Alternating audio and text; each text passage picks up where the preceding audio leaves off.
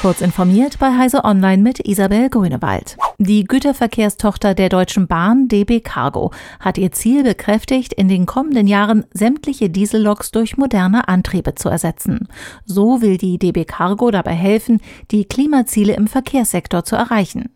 Laut DB Cargo fahre die größte europäische Güterbahn schon heute 95 Prozent ihrer Traktionsleistung mit klimafreundlichen Elektrolokomotiven.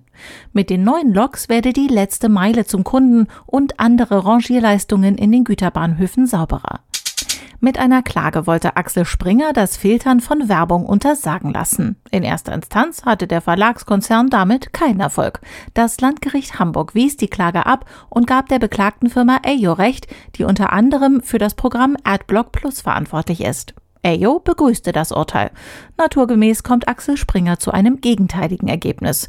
Werbeblocker verändern die Programmiercodes von Webseiten und greifen damit, wir meinen urheberrechtswidrig, direkt in das verfassungsrechtlich geschützte Angebot von Medienunternehmen ein, erklärte ein Sprecher gegenüber Heise Online.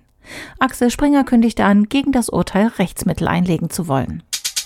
Das Forschungszentrum Jülich hat einen neuen Quantencomputer, der in einem eigens errichteten Gebäude nun den Betrieb aufnimmt.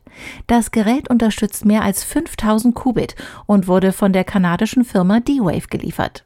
Der Quantenanniler ist der größte Europas und Teil der Jülicher Nutzerinfrastruktur für Quantencomputing, die Forschenden in Deutschland und Europa seit Herbst 2019 Zugriff auf verschiedene Quantensysteme ermöglicht. Quantenanniler sollen die Berechnung komplexer Kombinationsprobleme beschleunigen, in denen der Rechenaufwand mit der Anzahl der Parameter rasant ansteigt. Das Museum Utopie und Alltag in Eisenhüttenstadt und Besko in Brandenburg sammelt derzeit Erinnerungen, die Besucherinnen und Besucher mit dem Thema Reisen zu DDR-Zeiten verbinden.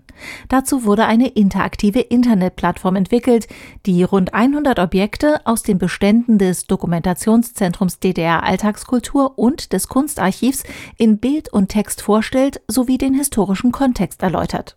Nutzer der Plattform sind nun aufgefordert, ihre eigenen Erinnerungen und Geschichten für dieses interaktive Archiv zu notieren.